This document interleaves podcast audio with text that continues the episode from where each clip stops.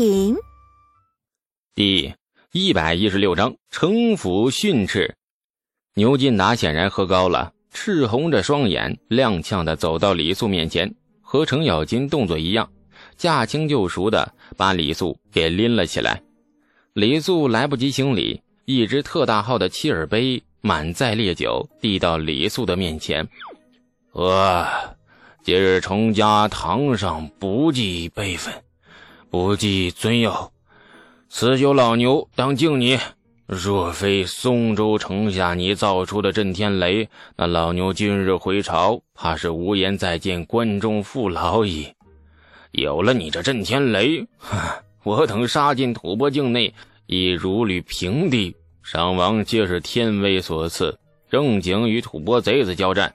上百个震天雷扔过去，那吐蕃贼子军心力溃，杀戮毫不费力气。李家娃子，你他娘的是个人才呀！大唐有你，幸哉甚哉！喝！李素慌了，这一杯少说难有近半斤呐，喝下去会死的。牛伯伯，小侄小侄体弱多病，不不甚有力，实在是啊！牛牛伯伯。哎呀，不由分说的，这牛进达直接把酒灌进了李素的嘴里。这李素左右挣扎，杯里的酒洒出不少，然而入口还是足足有那二两多，非常不良的习气。这帮老杀财从来不听别人把话说完，也从来懒得啰嗦，想干的事情直接就干。一杯喝完，牛进达满意了，重重的一拍李素的肩：“ 好娃子，是个爽快人。”你这一杯连牛某都无法一口饮尽呐！哎呀，你居然喝光了，是条汉子！好他娘的，想抽他呀！这杯酒是我愿意喝光的吗？是吗？啊，不是啊！酒劲儿发作的很快，李素只觉得是天旋地转，眼前的一切都在飞快旋转。堂内正中，程咬金领头开始跳舞了，转得很快，跟那陀螺一般，似乎是胡旋舞。牛进达那张方方正正的板砖脸也转得很快，就好像人掉进了井里后，抬头发现了一块旋转着的板砖从天而降，朝他的脸砸来。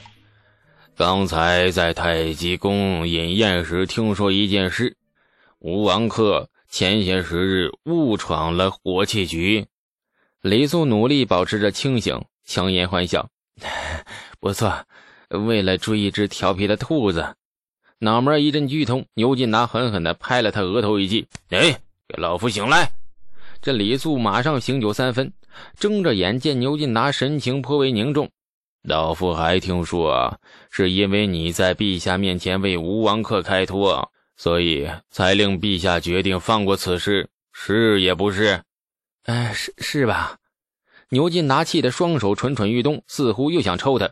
日后你若再干这等蠢事，莫怪老夫带你爹教训你，把你吊起来抽啊！李素惊愕地看着他，或许因为因为因为曾经的牛进达麾下的陆氏参军，又或者是因为李素造出了震天雷，牛进达对李素态度啊，已经慢慢的变化了。如今已经真的拿他当子侄看待，越是如此，便越有一种责之切的爱护之情。小娃子呀！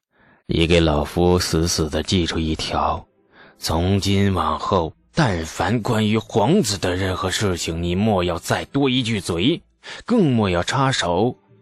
想要活着享一世荣华，先把嘴给闭紧。牛进达凑到那李素耳边，咬牙切齿地说：“牛进达的这句话声音压得很低，每一个字似乎都是用力从齿缝里蹦出来一般。”充血赤红的眼珠子恶狠狠地瞪着李素，仿佛想杀了他似的。李素当然明白这句话的意思，当初要不要为李克开脱，那他也是经过犹豫和挣扎的。只是他没有想到牛进达把这件事情看得如此严重。被牛进达这一下，李素彻底醒酒了。牛伯伯，小侄是火器局的监正。前些时日，吴王殿下误闯火器局，陛下召见小侄，询问我的看法。小侄当时只是如实回禀啊。如实？你看的如实是什么呀？吴王果真是误闯吗？你凭什么能肯定啊？李素无言以对。是啊，他凭什么肯定啊？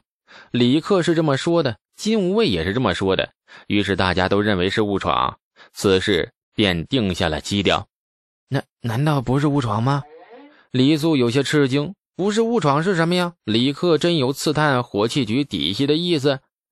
牛进达重重怒哼，端起七耳杯，又灌了一大口，然后闭上眼睛开始回味。堂内的程咬金扭摆着蠢笨的腰肢过来，一边扭一边朝李素挤眉弄眼，很嗨的样子。指了指李素，程咬金朝着牛进达笑：“抽过这小子没？”牛进达冷冷地说：“等会儿再抽。是该抽，他娘的，当个狗屁县子就不知道自己几斤几两了。皇子的事情也是你能掺和的吗？等下老牛抽完了，俺再来，俺抽。现在忙，俺继续舞一阵再说。”这说完，程咬金扭着肥屁股又开始继续嗨了。李素浑身愈发的冷汗潸潸。看样子，此事程咬金也清楚，而且和牛进达的态度是一致的，都认为自己很欠抽。牛伯伯，小子年幼，什么都不懂，还请牛伯伯指点。牛进达嗤的一声笑了：“哎呀，还好你年幼啊啊，所以让你占足了便宜。陛下懒得跟你计较，不然你这会儿不该坐在程家。”而是睡在棺材里了。喝了口酒，牛进达龇牙咧嘴一阵后，缓缓地说：“ 啊，你可知吴王克是陛下的第三子？若以陛下宠爱西夏皇子的程度来论，太子李承乾当属第一。只是近两年，这陛下渐宠魏王泰。”为了魏王泰，陛下甚至连皇子仪仗规矩都改了，因为此事与魏征、长孙无忌等人闹得颇为不愉快。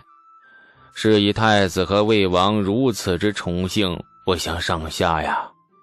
牛进达眯着眼，若论受宠皇子第三位，当属吴王克。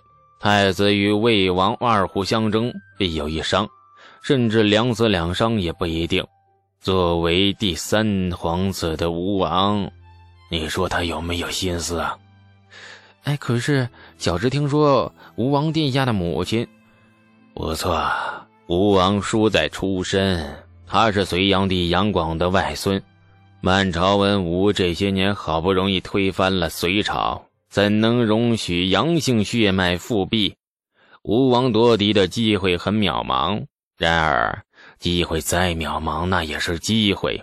东宫之位在吴王眼里或许很近，近到动一些不该动的心思，也意味可知啊！李素惊愕的瞪着牛进达，呆呆的说不出话。瞪啥瞪啊？觉得老夫在诓你吗？牛进达很不满李素的表情，想抽他，又怕一巴掌啊把他拍死，很矛盾的样子。带几个随从吆五喝六的去游猎，长安城外方圆何止百里呀？啊，陛下十几个皇子，谁人不游猎？但只他运道好，偏偏闯进了火器局禁地。闯进禁地还不说，还让他神不知鬼不觉的越过了金吾卫太少警戒了十里之内。知道金吾卫是什么吗？是我大唐最精锐的进攻护卫。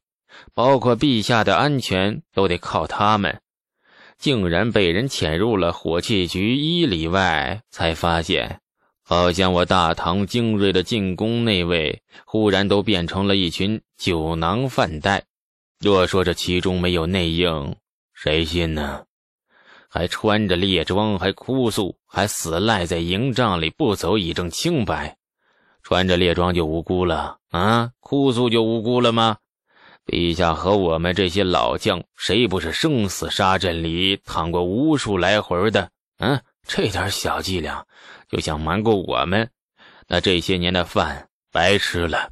但李素身上的冷汗越流越多，本是一件看似很平常的误会，被牛进达这么一解释，竟然是纤毫毕现，无所遁形。良久，李素苦笑：“哎，可是吴王皇子之尊，那就算他想刺探火器局机密，也用不着亲身犯险呢。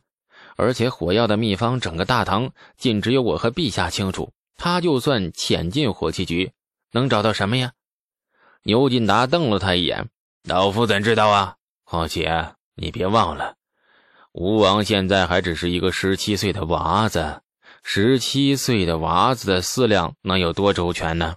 他怎知道火器局里有没有火药秘方啊？能在金吾卫埋下内应，让他潜入那火器局一里外才发现，已经是很了不得的事了。而且还能提前做好准备，穿上猎装，以备被发现后有个托词。这等心机。这牛进达住嘴，摇头一叹，看着垂头不语的李素，就问：“你在想什么呀？”小子觉得吴王殿下只是追了一只兔子迷了路，刺探火器什么的，小子真的不懂。这牛进达愣了一下，直接放声大笑：“呃呃，哈哈哈哈哈哈！这娃子终于灵醒了，不错。你若只能认识到这一个层面。”保你一世平安无事，这么想就对了。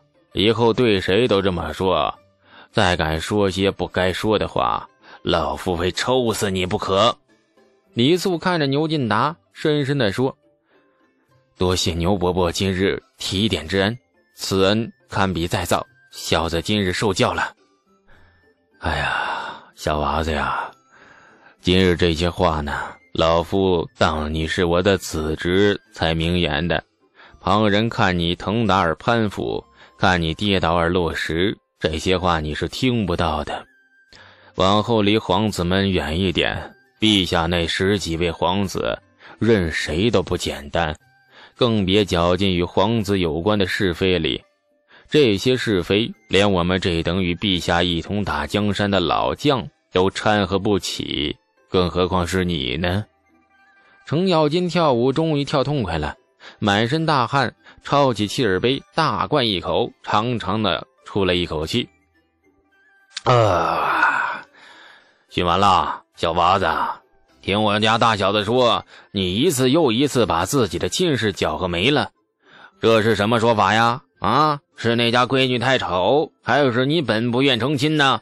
也是小子太混账了，配不上那家姑娘。小子已经跟那家赔过不是了，嗯，十六岁了还不急着成亲，确实很混账。这话倒也实在。不打紧，走，老陈带你见识见识。还是那句话，街上看见哪家姑娘模样俊俏，尽管摸来。这次，嗯，你来摸。程咬金不由分说，勾着李素的脖子便往外走。下集更精彩。感谢您的收听，去运用商店下载 Patreon 运用城市，在首页搜索海量有声书，或点击下方链接听更多小说等内容。